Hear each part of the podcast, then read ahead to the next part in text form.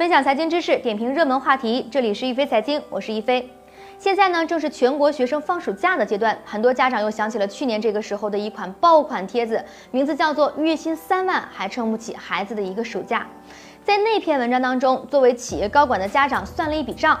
假期里，女儿去一趟美国游学，十天两万元，在家需要请阿姨照顾五千元。七月份钢琴考级，每周呢要上两节钢琴课，一共需要两千元。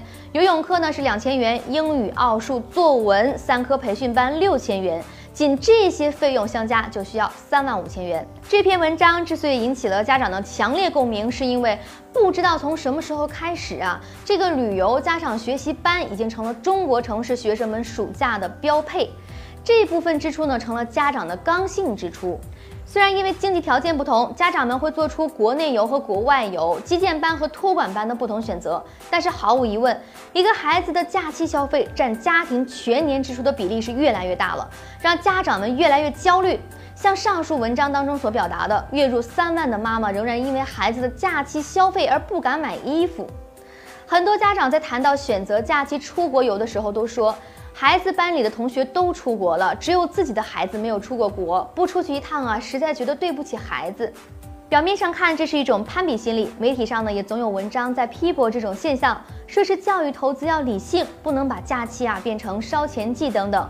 但是实际上，家长们比拼教育投入是家庭的内在需求，并非完全处于攀比心理。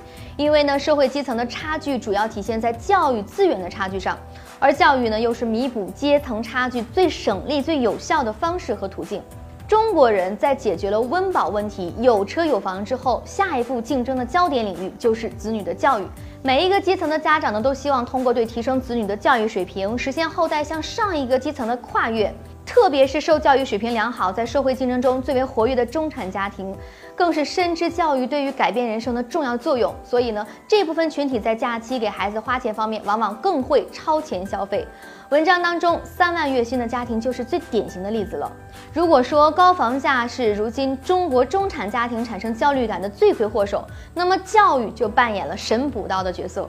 学区房、学习班、出国旅游的支出呢，把家长的钱包是一次一次的掏空，让中产家庭的夫妻双方啊，无论赚多少钱都有不安全感。因为这场关于下一代的竞争还远远没有结束的时候，未来呢，在这方面的花费只会更多，不会更少。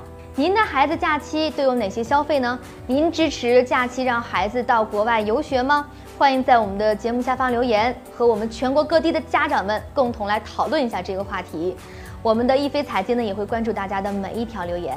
好的，分享财经知识，点评热门话题。本期节目内容就是这些，下期节目我们再会。